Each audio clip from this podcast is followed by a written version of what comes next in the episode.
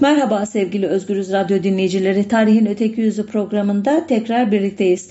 Bu haftaki konumun esin kaynağı geçtiğimiz günlerde TRT'nin Türk dünyasına dönük yayın yapan kanalı TRT Avaz'daki bir konuşmacının bazı cümleleri oldu.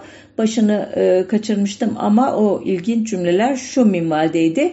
Türkler İslam olmadan önce e, insan demeye bin şahit istenecek vahşi bir toplumdu onları İslam ehlileştirdi. Bu e, ifadeleri e, son derece bozuk bir Türkçe ile e, yaptığı için e, biraz çeki düzen vererek size aktardım. E, bana hakikaten ilginç geldi. E, Türk dünyasına e, seslenirken bu kadar pervasızca eski Türkler vahşiydi e, İslam olmasalar medeniyetle tanışamazlardı anlamına gelen bu sözleri nasıl etti diye hakikaten e, gülümsedim bir anlamda. Çünkü e, çok şaşıracak bir şey de değil. Buna benzer çok e, yayın yapılıyor o kaynaklarda ama biz dinlemediğimiz için farkına varmıyoruz çoğunun. E, bu ifadeler bir başka çalışma sırasında Atilla'yı çalışırken okuduğum Ammianus Marcellinus adlı Romalı bir tarihçinin Res Gestae adlı eserinde 376 yılında tanık olduğu olaylardan kalkarak iki ayaklı canavarlar diye nitelediği Hunlardan e, nasıl söz ettiğini anımsattı bana. O yazar Hunları dağlarda ve ormanlarda amaçsızca dolaşan, etlerini yarı çiğ yiyen, muazzam katliamlar yapan, dünya yüzündeki bütün savaşçıların en vahşileri olarak e, niteliyor ve tıpkı hayvanlar gibi doğru ve yanlışı ayırt edemediklerini, hiçbir dine inanmadıklarını söylüyordu. E, ona göre bu evsiz, kanunsuz vahşiler Trakya'nın çayırları ve Tuna boylarını işgal edip e, bu Avrupa'ya sızmışlardı. Hatta biliyorsunuz ardından Roma'ya kadar ilerleyecek. Bir yandan da Konstantinopolis'i de zorlayacaktı. E, bu Marcellinus'un e, tarifi aslında bütün kültürlerde e, tanıdık bir e, tanım şekli. Bütün kültürler kendilerini medeni başkalarını barbar, vahşi, yabani olarak tanımlarlar. Hatta böyle bir başka öteki yoksa da hayalen e, yaratırlar bunları ve böylece o yabanileri e, nitelerken kendilerini tersinden övmüş olurlar. Biz öyle değiliz. Örneğin Herodot ne der? E, İskitler e, şöyle vahşidir. İnsanların kafa taslarından şaraplar içerler. Amazon kadınları tek e, göğüsleriyle e, müthiş savaşçıdırlar ama Yunan kadınları gibi e, evlerine bağlı çocuk yetiştiren kişiler olmadıkları için aslında o kültür işte e, ölmeye mahkumdur falan gibi aslında söylemek istediği biz Yunanlılar çok medeniyiz neden vahşiliği tanımlayarak medeniyeti tanımlıyor. Buradan kalkarak Türklerin kendilerini ve başkalarını nasıl tanımladıklarını elbette merak edebilirsiniz. Maalesef bugüne kadar elimize e, Türk diye bugün e, resmi tarihçilerin tanımladığı kaynakların kendilerini nasıl tanımladıklarına dair birinci elden e, belge elimizde yok. Türkleri hatta onların en ünlü destanları Ergenekon'u dahi e, Çin kaynaklarından e, öğreniyoruz. Biraz daha zaman ilerledikten sonra yani e, Arap orduları Orta Asya'ya geldikten sonra onların yanında gelen bazı tarihçi ve coğrafyacıları yoluyla da Araplar eliyle öğreniyoruz. Türkler nasıl bir milletti meselesini. Bu arada az sayıda da elbette Bizans elçisi var mesela Zemarhos gibi. Kendisi 568 yılında Göktürkleri ziyaret etmiş ve İstemi Han'ın e, çadırına e, gitmiş. Bu çadırı e, göz kamaştırıcı olarak niteliyor ama başka anlatımlarında e, Türkleri barbar, yabani diye niteliyor. E, yine 6. yüzyıla ait Çin kayıtlarında da Türk ve Moğol cenaze törenlerinin bir parçası olarak insan kurban etme geleneğinden söz edilerek e, yine Türkler barbarlar, yabaniler, vahşiler olarak niteleniyor. 7. yüzyıl kaynaklarında da gerek e, Bizans kaynakları olsun gerek Çin kaynakları olsun Süryani kaynakları ya da onlarda da Türkler asi yabaniler, barbarlar. Biraz daha e, ileri e, gidersek 9. yüzyılda yaşamış örneğin e, büyük Arap edebi düşünürü aynı zamanda din alimi bir cahiz özür dilerim Cahiz adlı kişi Türkler hakkında yazılmış ilk antropolojik eser sayılan Türklerin Faziletleri adlı kitabında Türkler askerlik konusunda dünyanın en ileri milletidir e, diye övüyor Türkleri. Hangi niteliğiyle? Askerlik niteliğiyle. Peki başka nitelikleri var mıyı? Yine mefhumu muhalifinden çıkarıyoruz. Yazar eski Yunanlıların felsefe ve bilimde, Çinlilerin sanatta, İranlıların devlet idaresinde, Arapların da edebiyatta ileri olduğunu söylüyor ve böylece Türklerin bu alanlarda kayda değer bir başarısının olmadığını ima etmiş oluyor. Yine 10. E, yüzyılda e, yazmış bir Arap e, tarihçisi, coğrafyacısı Makdisi de düşmanların en kuvvetlisi, en kalın boyunlusu, belaları en çok sabredeni, rahata en az alışanı Türklerdir diyerek aslında yabani bir toplumu tarif ediyor ama e, tersinden bakarsanız ya da niyetiniz olursa ya bundan e, övgü de çıkarabilirsiniz. Yine Türkler hakkında çok değerli etnografik bilgiler veren 10. yüzyıl yazarlarından Mesudi, Türklerin küçük gözlü ve kısa boylu Oğuzlar olduğunu söyledikten sonra boy kısalığını Türklerin at üstünde geçirdikleri zamanın yerde geçirdikleri zamandan da uykuda geçirdikleri zamandan da uzun oluşuna bağlıyor. Burada da ima yoluyla Türklerin aslında şehirleşmemiş, at üstünde oradan oraya giden e, göçebe bir kavim olduğunu söylemeye çalışıyor. Yine Mesudi dokuz Oğuzlar yırtıcılar ve atlılar hükümdarı adını alır. Zira yeryüzündeki hükümdarlar arasında onların adamlarından daha kahraman ve kan dökmeye istekli adamları olan, onlardan daha çok atı olan kimse yoktur gibi bir cümle kurar. Ardından da biraz sevimsiz e, gelecek şu cümlelerle devam eder. Türklerin ülkesinde soğuk çok olduğu hararet bedenlerinin nemini buharlaştırmadığı için çok etli ve yumuşak bedenlidirler. Birçok huyları kadınlara benzer. Bu sebeple onlarda cinsi arzu azdır. Bazen cinsi arzunun azlığı ata çok binmekten de ileri gelir. Yani at e, kısmını e, övgü kabul ederseniz sanki bir çeşit takas yapılmış gibi görülüyor. At üstündeki kahramanlıkların e, bedeli cinsi arzunun azalması ise eh kabul edilebilir deyip okuyabilirsiniz bu cümleleri. 11. E, yüzyıl yazarı Kaşgarlı Mahmut biliyorsunuz Divan-ı Lugatü Türk adlı eseriyle e, çok önemli bulunur e, Türklük tarihinde.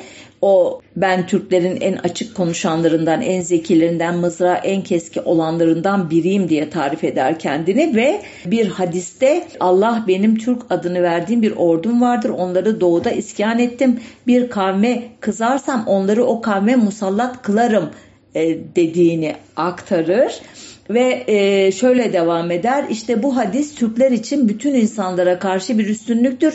Çünkü Tanrı onlara ad vermeyi kendi üstüne almıştır. Onları yeryüzünün en yüksek yerine, havası en temiz ülkelerine yerleştirmiş ve onlara kendi ordumdur demiştir. 13. Yazı, yüzyıl yazarı Kazvini de örgü ve yergi karışımı laflar eder Türkler hakkında. Ona göre Türkler kalabalık oluşları, cesaretleri, kahramanlıkları ve dikkat edin buraya yırtıcılıkları ile diğer milletlerden ayrılırlar. Yüzleri geniş, burunları yassı, bilekleri kalın ve ahlakları azdır. Öfkeli, zalim, ceberut ve et yiyici tabiatlıdırlar. Şimdi bu e, tarifler elbette ötekini barbar, yabani, vahşi olarak tanıtıp Arap toplumunu bunun karşısında medeni, gelişmiş e, işte e, ne diyor kendine ben edebiyatta e, üstündür Araplar gibi bir tarif yapıyor mesela. Bunlardan biri hatırlarsanız böyle nitelemek için yapılmış elbette negativizmi öznel olan tanımlar. Peki bunları bir yana koyup medeniyetin e, en önemli emaresi olan kentlileşmeye, şehirleşmeye dair ipuçları var mı diye baktığınızda maalesef o konuda da çok e, iyimser olamıyoruz. Öncelikle şunu söyleyelim eski Türklerin tarihine ilişkin bilgileri derlediğimiz birinci kaynaklar arasında en önemlileri kitabe denilen yazılı taşlar. E, Orta Asya'nın uçsuz bucaksız bozkırlarında dağınık bir halde bulunan 250 kadar yazıtta kullanılan e, alfabenin ve e, dilin e, gelişkinliği bazılarına göre ileri bir kültürle karşı karşıya olduğumuzu düşündürür. E, ancak e, bu yazıtlarda konu çok e, ne diyelim dar bir çerçevede e, karşımıza çıkar. Nedir o? Kahramanlık, savaş, milletin bir arada tutulması, sadakat, cesaret, özgürlük aşkı, işte halkın mutluluk, mutsuzluk öyküleri ama bunların arasında elbette e, kentleşme, şehirleşmeye dair herhangi bir ipucu bulunmaz. Elbette esas olarak halkını övme e, kaygısıyla e, kaleme alındıkları için bu taşlar tabii kaleme alınmaktan kastım e, böyle bir keski aletiyle tabii arkalarına vurarak taşta e, oyuklar açma, çizikler açma şeklinde bir yöntemle bedizci denilen e, işte e, taş işçileri tarafından kaydedilmiş metinlerden kalkarak söylüyorum bunları. Bunları bir yana bırakırsak e, yine ötekinin gözüyle örneğin Türk ellerine e, ya da Hindistan'a giden Çinli rahipler ve elçilerin anılarında e, nasıl bilgiler var, hangi tür bilgiler var diye bakabiliriz ki bu hacıların çok sayıda olduğunu tahmin eder tarihçiler ancak çok azının adı tarihe geçmiş. Bunlar arasında e, Doğu Göktürk Kağan'ı Tapo Kağan'ın esiri olan Çinli rahip Liu Matsu'nun ki kendisi 572-580 yıllar arasında hüküm sürmüş bu Kağan. O da o sırada esir olmuş. Ve 629 ile 645 yılları arasında Çin'den çıkıp bugünkü Afganistan, Tacikistan ve Özbekistan'ı içine alan Baktriya bölgesine, ülkesine kadar giden ve Hindistan üzerinden Çin'e dönerken e, Göktürkler hakkında çok değerli bilgiler veren Huang Chan'ı anmamız gerekir. Ancak e, bu eserlerde de e, yeterli tatmin edici e, şehirleşmeye dair bilgi yok. Daha çok bakın yaşayış biçimleri, adetleri, dilleri, dine ilişkin tutumları gibi antropolojik ve etnografik bilgiler yer alıyor. Ancak o bilgilerde çok tatmin edici, yeterli bir e, şey sunmuyor bize. Örneğin Huang Chang şöyle diyor mesela bunlar her ne kadar barbar insanlar ise de Kaan ve mahiyeti saygı ve hayranlık uyandırmakta idiler. Türkler ateşe taptıklarından odundan yapılmış sandalye kullanmazlar çünkü ateşin odunda bulduğuna inanırlar. Veya çalgı takımı gürültülü havaları ile otağın her tarafını dolduruyordu. Bu musiki her ne kadar barbar musikisi ise de kulağa hoş geliyor, kalbe genişlik ve neşe veriyor. Şimdi bu tür cümleler yani buradan ne çıkarabiliriz? Bu Türkler barbar mı, medeni mi? Bu Türkler e, halkı barbar ama Kaanları medeni mi? Çalgı takımları var, ses gürültülü ama kulağa da hoş geliyor. Şimdi bu kültür farklılığından kaynaklanan yorumlar gibi geliyor bana ve biraz önce söylediğim gibi Herodot'un İskitleri Yunan'ın ötekisi olarak tarif etmesi gibi Çinlilerin ötekisi olarak da Türkleri barbar diye niteleme eğiliminin bir ürünü gibi geliyor. Huang Chang'dan 330 e, yıl sonra 982 yılında Uygur ülkesine giden Çin elçisi Wang Yente ise biraz daha e, medeni bir e, tablo çiziyor ama Uygurların Türk olup olmadığı konusundaki e, tartışmaları hatırlatarak devam edeyim. Wang Yante'ye göre Kumul şehrindeki koyunların kuyrukları o kadar büyük ki koyunlar hareket etmekte güçlük çekiyorlar. Qingling dağından çıkan ırmak merkez koçunun tarlalarını ve bahçelerini suluyor, değirmenlerini döndürüyor. Koçuda kara buğday hariç diğer tahıllar yetişiyor. Burada e, ipekli kumaşlar, güzel pamuklu bezler ve işlemeli kumaşlar dokunuyor. Zenginler at eti yiyor, geri kalanı koyun eti ve yabani kaz yiyorlar. E, çalgıları kopuz adını taşıyor. Uygurlar gezmeyi çok seviyorlar ve yanlarında mutlaka çalgılarını götürüyorlar ve birlikte bağırarak eğleniyorlar. Bangyang'de bundan sonra e, Orhun yazıtlarında e, adı geçen Beş Balık şehrine dair birkaç cümle ediyor. Diyor ki beş balık yeşillikler içindedir. Binaların epeycesi iki katlıdır. Şehir halkı hoş insanlardır. Burada çok zanaatkar vardır. Bunlar altın ve gümüş kaplamada ustadırlar. Burada yoksullar da et yer. Şimdi bu e, anlatılardaki Türk e, kültürünün 1931 yılında Mustafa Kemal öncülüğünde e, bir araya gelen anlı şanlı tarihçilerin elinde Türk tarih tezi adı altında nasıl bir araya geldiğini hatırlayalım. O teze göre Türkler Orta Asya'da yontma taş devrini ta milattan önce 12 bin yılında tamamlarken Avrupa ancak milattan önce 5. bin yılında bu devre ulaşmıştı. Türkler Orta Asya'da kereste ve maden uygarlığını keşfetmişken aynı dönemde Avrupalılar ağaç ve kaya kovuklarında yaşıyorlardı. Yine Türk tarih tezine göre milattan önce 7000 yıllarında Türkler çiftçilik ve çobanlığı ilerletmiş, altın, bakır, kalay ve demiri keşfetmiş ve ardından, şimdi buraya dikkat, Orta Asya'dan ayrılarak Anadolu'da Eti, Mezopotamya'da Sümer ve Elam, ardından Mısır, ardından da Akdeniz ve Roma uygarlıklarını kurmuşlardı. Bu tezin tamamlayıcısı olarak 1936'larda geliştirilen güneş dil teorisine göre ise Avrupa'dan Afrika'ya hatta Amerika'ya kadar tüm kültür dilleri kök dil olarak Türkçeden türemişti. Şimdi bu e, abartılı e, anlatı e, uzun bir süre e, ders kitaplarımızda e, işte gazete yayıncılığında o dönemin e, halkı e, doktrinize etmekte kullanıldı. Özellikle halk evleri aracılığıyla hem yetişkin eğitiminde hem çocuk eğitiminde bu tez Z sık sık atıflar yapıldı. Ancak zamanla tabii bu kadar iddialı bir e, anlatının e, karşılığı olmadığı kabul edildi. Çünkü daha bu tezi e, sundukları zaman birinci e, Türk Tarih Kongresi'nde e, pek çok bilim insanı e, itirazlarda bulunmuşlardı. Bu itirazları elbette dikkate alınmamıştı. Hatta bir kısmı işte Zeki Velidi Togan gibi, Fuat Köprülü gibi e, çok önemli tarihçiler adeta e, ülkeden kaçırtılmıştı. Özellikle Zeki Velidi Togan gitmek zorunda kalmıştı Türkiye'den. Fuat Köprülü de sesini kesmek zorunda kalmıştı.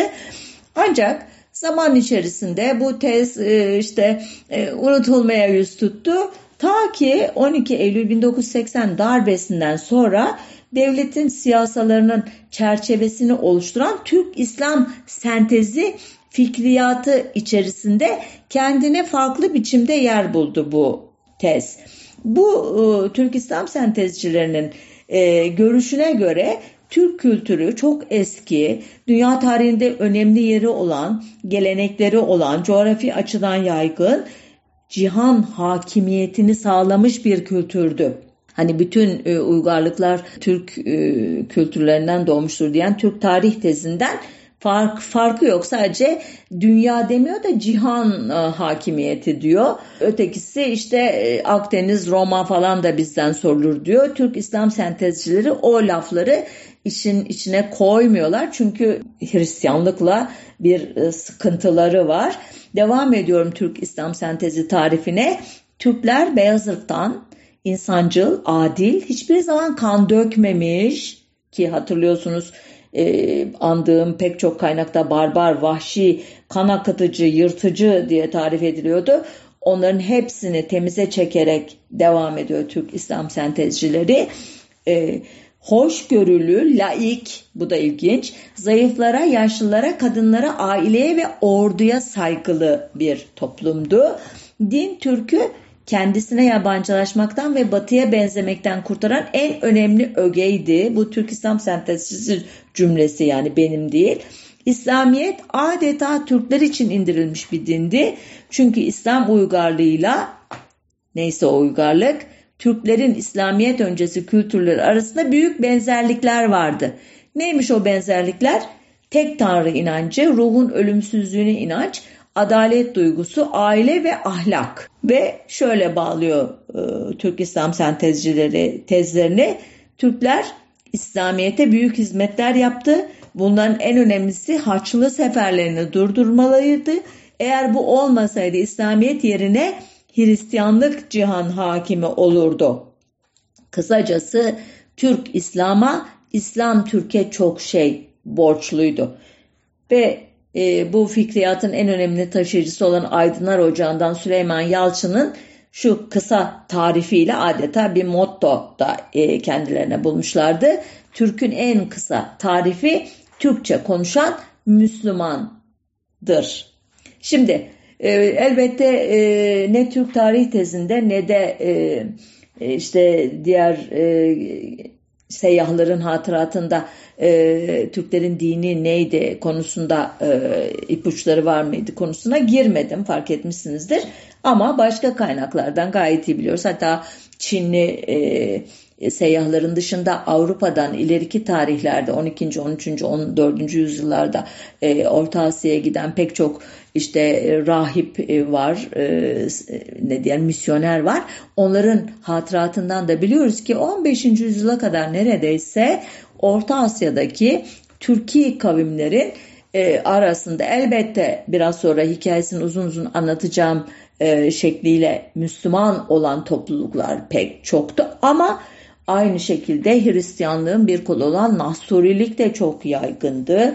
Budizm çok yaygındı. Taoculuk yaygındı. Ve elbette gök tengricilik, tengricilik inancı dediğimiz şamanizm e, metotlarıyla, ritüelleriyle iç içe geçmiş bir şekilde o inanç da e, yaygındı. Ama biraz önce adını andığım Türk İslam sentezcileri elbette bunları hiç değinmeden sanki Türkler e, işte sadece tengriciymiş e, gibi e, oradan hemen İslamiyet'e geçmişler gibi konuyu bağlayıp e, bu iki kavramı Türklük ve İslamiyet'i evlendiri veriyorlardı. Şimdi biraz geriye gidelim ve e, TRT Avaz'daki e, kişinin tabiriyle bu vahşi veya e, işte Roma veya Bizans kaynaklarında dendiği gibi ya da Çin kaynaklarında dendiği gibi barbar, yabani halkın yine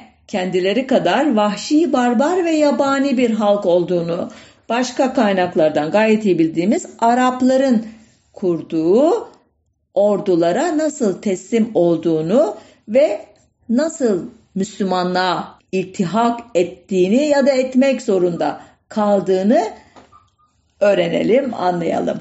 İlk halife Ebu Bekir'in döneminde yani 632-634 yılları arasında önce Arabistan Yarımadası e, Müslüman oldu bildiğiniz üzere ama ne pahasına bunu İslam dünyasının Herodot'u e, sayılan Taberiye e, Taberi'nin anlatımıyla e, şöyle e, tarif edebiliriz.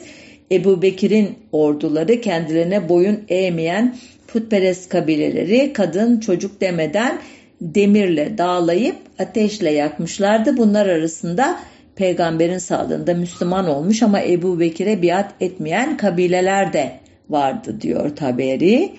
Ee, İslam orduları Arabistan'dan sonra tabi e, Mezopotamya üzerinden e, Anadolu'nun bugün e, işte Güneydoğu bölgesi dediğimiz bölgeleri e, yalayıp geçip İran'a doğru yöneldiler. Ama bir kolları da e, deniz yoluyla e, İstanbul'a dediğimiz bugün Konstantinopolis'e e, kadar e, gittiler. Konumuz o değil. Onun için biz İran üzerinden gidişlerinin hikayesini takip edelim. Bu arada tabii yolda Kürtleri de e, Müslümanlaştırdılar. Bugün Kürt e, araştırmacılar arasında Kürtler kılıçla mı yoksa e, ikna edilerek mi Müslüman oldu konusunda tartışma var. Ben e, biraz sonra anlatacağım e, hikayenin Kürtler içinde geçerli olduğunu söylemekle yetineceğim. Neydi o hikaye? Ee, peygamberin en güzel kul diye nitelediği Halid bin Velid'in İranlı komutan Hürmüz'e yazdığı mektupla başlayalım.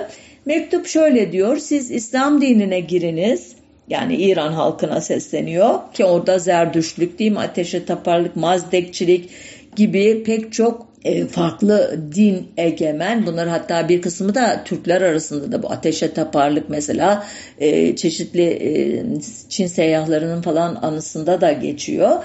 Devam ediyorum. Eğer İslam dinine girmezseniz bizim hakimiyetimizi kabul ediniz. Zımmi olun. Biz de sizi koruyalım. Başkalarının size taarruz etmesine fırsat vermeyelim. O takdirde bize cizye vermeniz gerekir. Yok bunu da kabul etmezseniz size yapacak şeyimiz kalmamıştır. Aramızdaki hükmü Allah verecektir. Fakat biz öyle bir ordu ile gelmişiz ki bu ordunun erleri ölümü sizin hayatı sevdiğinizden fazla seven kimselerdir. Hmm, bir tehdit aman gösterilmiş, himaye edilmiş, korunmuş anlamına gelir.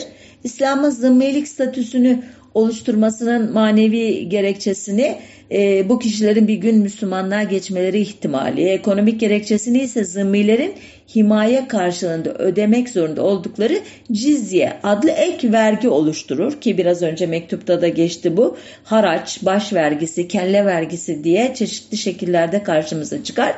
Ama iş bu vergiyle bitmez.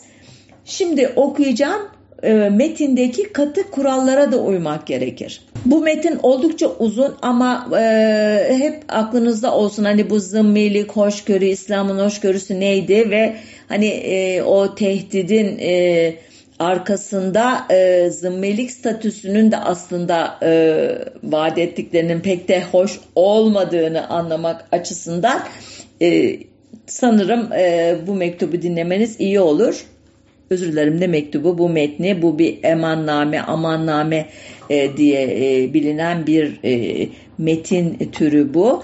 E, çeşitli e, şehirler e, İslam ordularının kuşatmasına uğradıklarında eğer bu mektubu e, imzalayarak e, kendilerini kuşatanlara verirlerse kuşatma başarıyla sonuçlandıktan sonra onlara tanınacak olan statüyü tarif ediyor metin. Şöyle başlıyorum.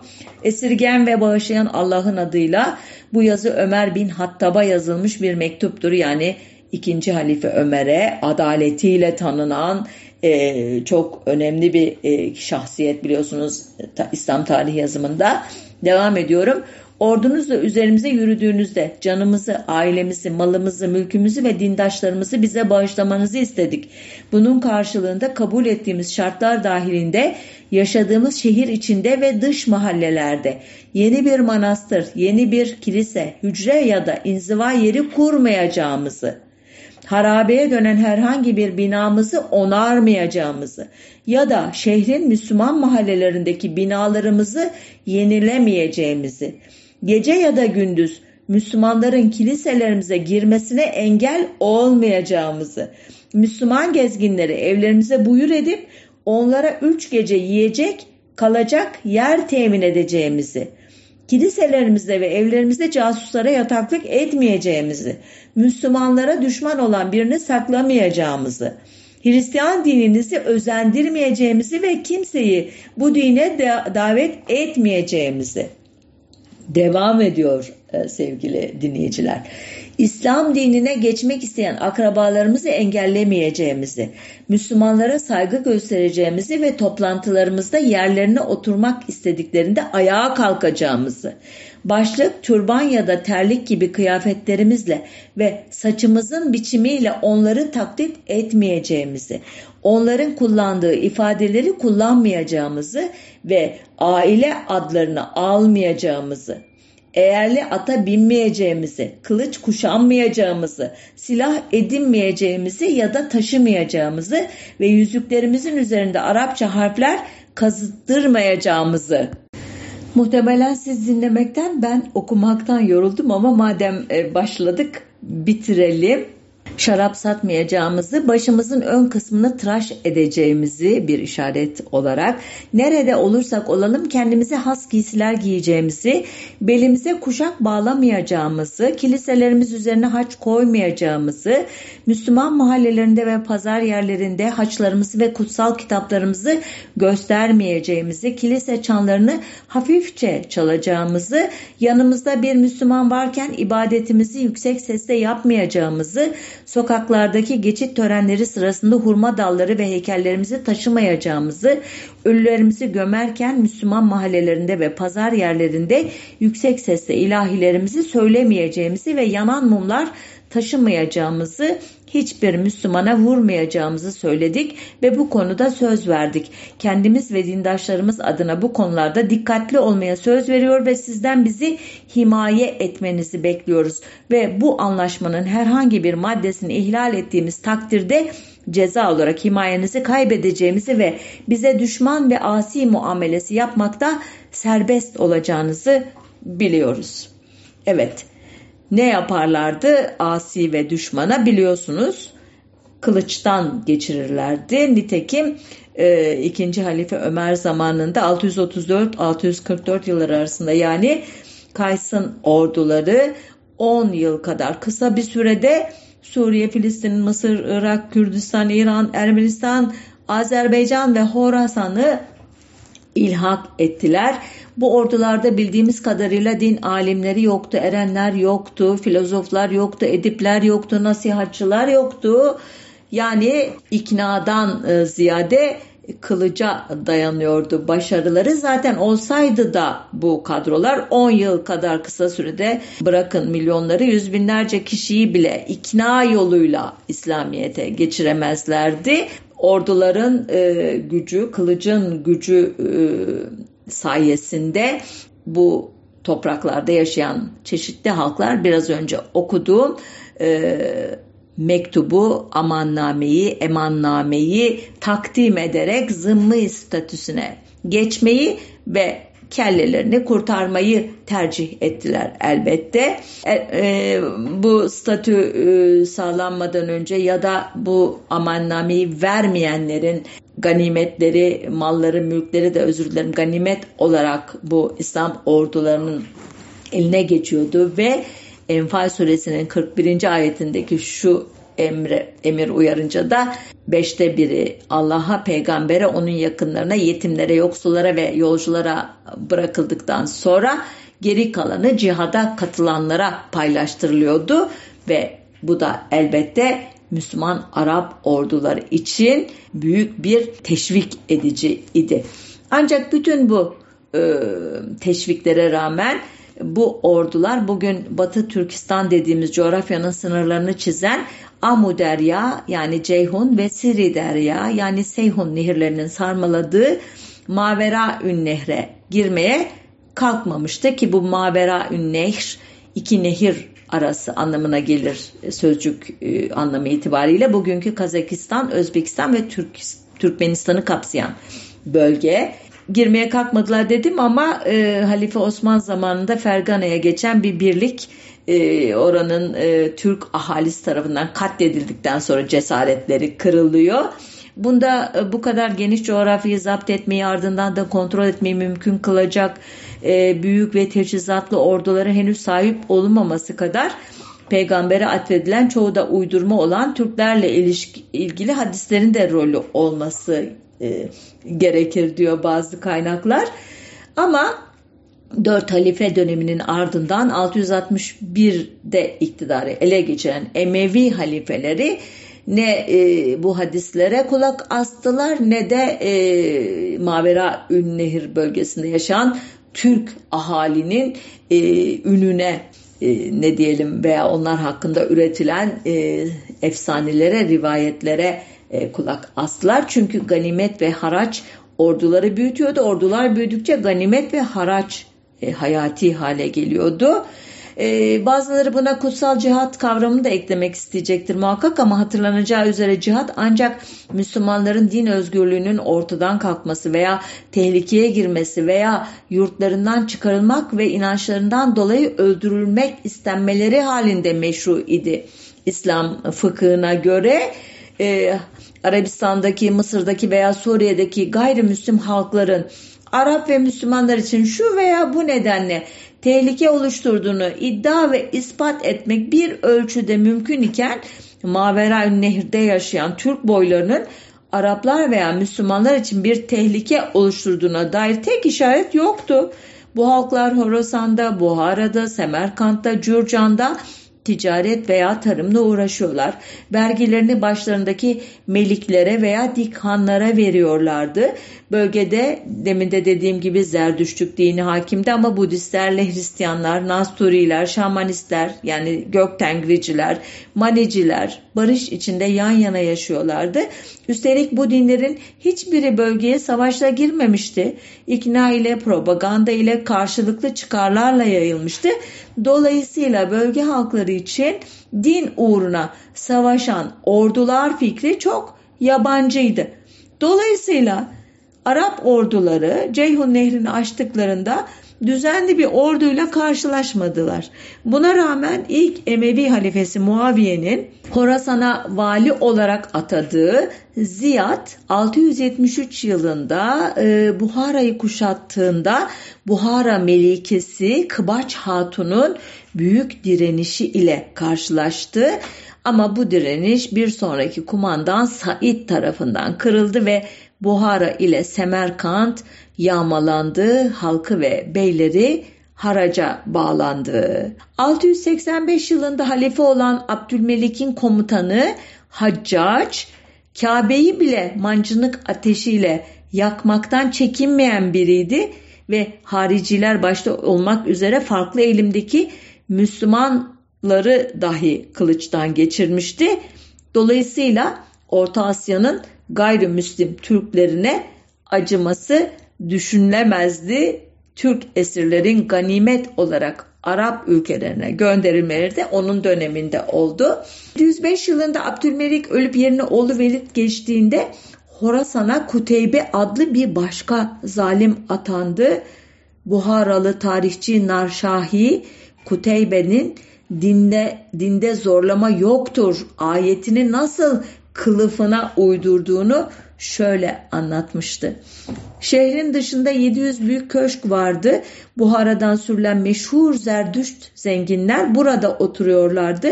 Gerçekte bunlar İslamiyet'e karşı inatçı kimseler oldukları için cuma namazlarını kılmamakta en çok direnenler de bunlar idi. Halbuki fakirler cuma namazı kılanlara vaat edilen iki dirhemlik nakdi mükafatı almak için camiye koştukları halde bunların pek tabii böyle bir arzuları yoktu. Sonuç ne oldu derseniz Kuşan asilzadeleri Buhara'yı terk etmek zorunda kaldılar. Burada gerçekten küçük bir parantezle İslamiyet'te zorlama yoktur e, sözünün e, hem e, bu halkları kılıç zoruyla Müslüman ederken çiğnendiğini hem de Müslüman olduktan sonra vazgeçip de eski dinlerine veya bir başka dine geçmek istediklerinde katledilmelerinin vacip olduğuna dair uygulamalar, hadisler ile boşa çıkartıldığını da bir kez daha hatırlamak, hatırlatmak istiyorum. Devam ediyorum. Kuteybe'nin Talhan ya da Talkan denilen bölgede neler yaptığını da Taberi'den okuyalım. Şöyle diyor Taberi, hükmetti ki ahalisini kılıçtan geçireler. Ne kadar kırabilirlerse kıralar. Bunun üzerine Kuteybe'nin askeri orada hesapsız adam öldürdü. Hikayeyi İbni Dahkan şöyle tamamlıyor. Talhan'a giden yolun 4 fersah yani 24 kilometre bugünkü ölçülerle mesafede olan kısmı asılan Türklerin cesetleriyle korkunç bir orman görünüşü arz ediyordu. Kuteybe başka şehirleri de yakmış yıkmıştı. Öyle ki Faryab şehrine Araplar yakılmış yer anlamına muhteraka dediler. Semerkant 2 milyon 200 bin altın yıllık vergi ve 30 bin sağlıklı erkek esir, tapınak ve putlardaki altınların Kuteybe'ye verilmesi ve de şehirde bir cami yapılması koşuluyla yakılmaktan kurtulmuştu. Abdülmelik'in ölmesi üzerine yeni halife Süleyman bin Velid oldu ama Horasan'ın kaderi değişmedi anladığımız kadarıyla. Velid'in kumandanları din yalnız Allah'ın oluncaya kadar savaşınız diyen Bakara suresinin 193. ayetinin emri uyarınca Dağıstan'da 14 bin kişiyi katlettiler. Cürcan 7 ay kuşatmadan sonra pes etti ve Taberi'ye göre direnişinin cezasını insan kellesiyle donatılmış 4 fersahlık bir yolla ödedi. 12 bin kişi de Enderhiz Vadisi'nde katledilmişti. Tepeler gibi yığılıp kalan bu kafa gö kol gövdeler üzerine suyun mecrası değişmişti. Yezid bu kan nehrinin suladığı yerdeki değirmendeki unlarla bu suyu karıştırarak yaptığı ekmeği yemiş, böylelikle Allah'a verdiği sözü yerine getirmiş olduğunu düşünmüştü. Evet, biraz ilerleyelim. İkinci Ömer devrine gelelim. Yani 712-720 yılları arasına fetihten çok propagandaya, iknaya dayanan bir politika izledi ikinci Ömer. Türk illerinde özellikle ama Horasan'a atadığı vali cerrah hiç de adil biri değildi. Cerrah zamanında 2. Ömer'e verilen bir raporda şöyle yazıyordu örneğin. Ey müminlerin emiri harbeden 20 bin köle Türk vardır. Bunlara ne bir aylık verilir ne bir yiyecek.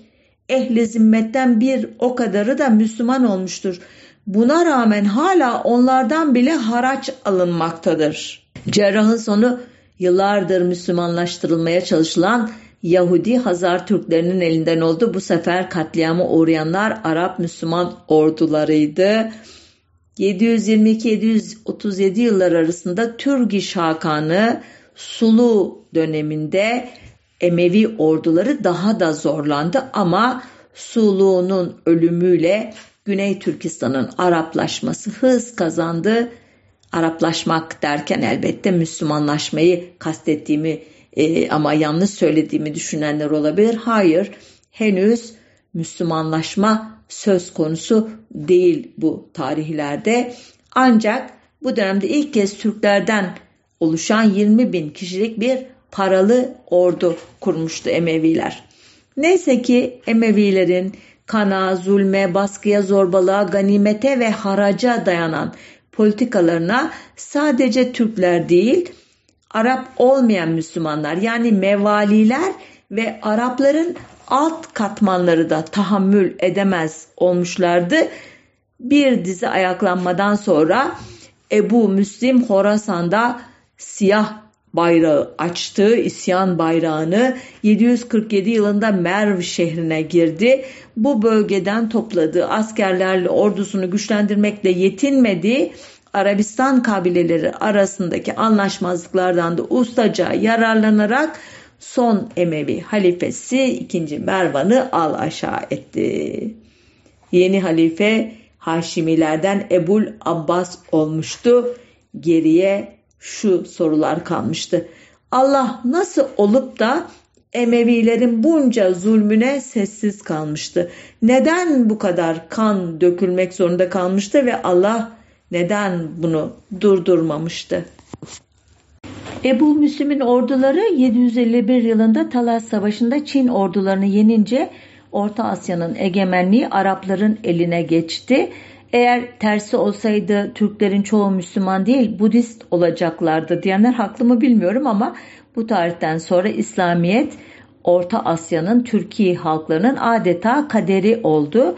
Oldu ama Zeki Velidi Toga'nın da dediği gibi Türkler İslam dinini şamanizm, manizm, Budizm gibi dinlerle az çok uyabilen Şiilik, Sufilik gibi yollarla e, benimsediler ve yaydılar.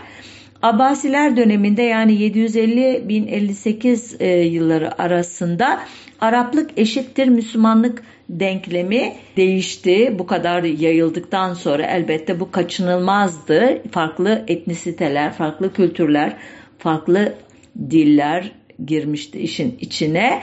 Abbasiler Emeviler gibi kavmiyatçılık yapamazlardı. Hem bu e, hayatın zorlamasıyla hem de daha da genişlemek için yapmamaları gerekiyordu. Onun için Araplaşmaktan değil Müslümanlaşmaktan söz ettiler. Din artık dağınık kabileleri, kavimleri, beylikleri, tüccar ve zadegan sınıfını yani egemenlerde e, halkı yönetilenleri bir arada tutacak bir ideolojik yapıştırıcı olarak işlev görmeye başlamıştı.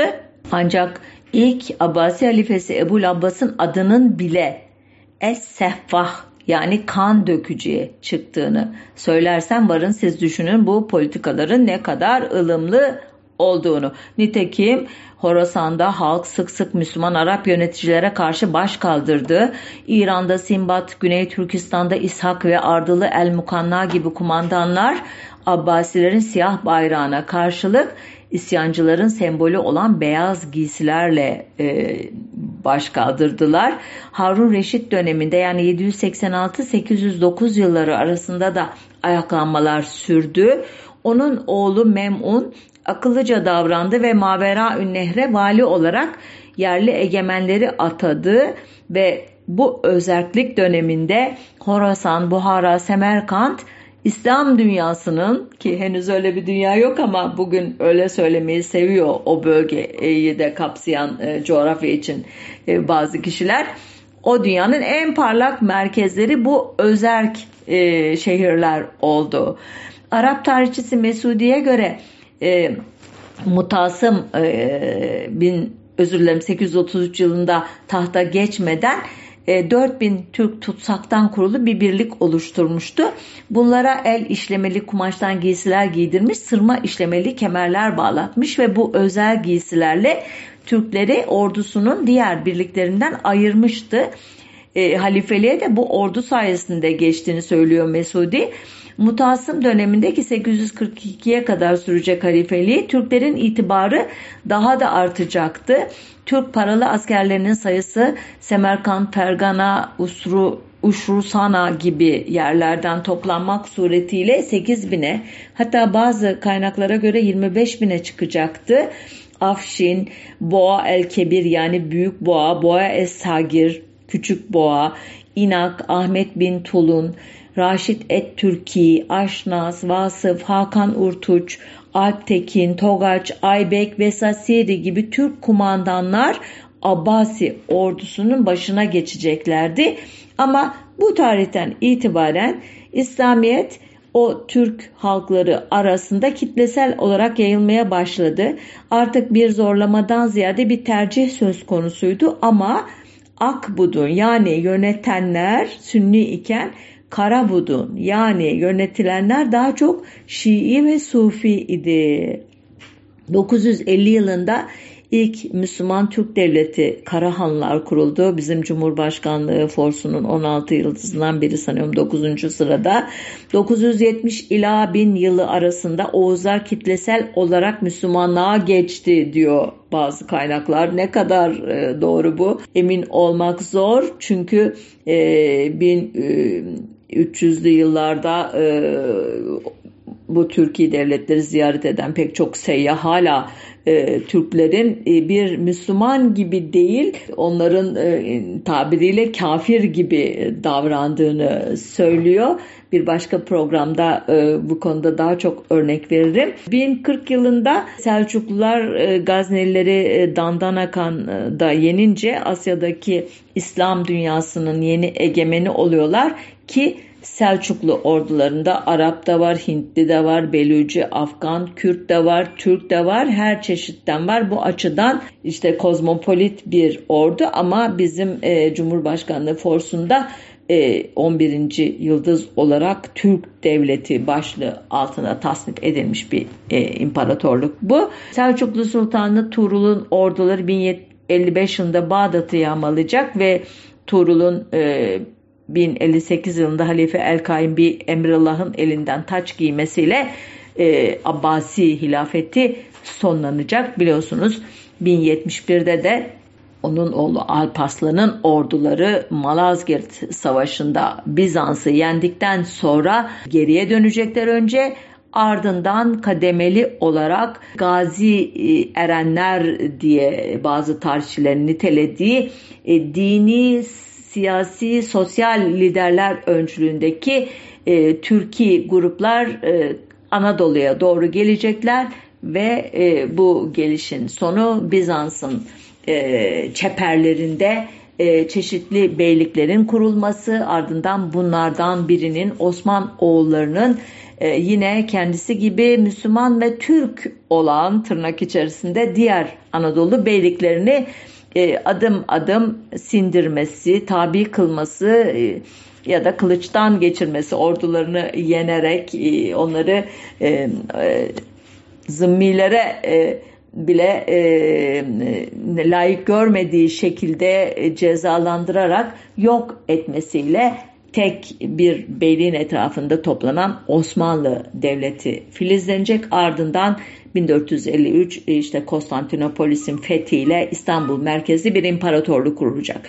Bu tarihten sonra yaşananlar ayrı bir e, programın konusu. Sözümüzü başta bu programı yapmaya esin veren o TRT Avaz'daki e, şahsın Türkler İslamiyet'ten önce vahşiydi, İslam onları medenileştirdi e, tezinin e, aslında bu tarihçeye bakıldığında ne kadar yersiz olduğunu, ne Türklerin e, vahşi barbarlar olduğunu ne Arapların onlardan daha medeni olduğunu söyleyebiliriz sanırım.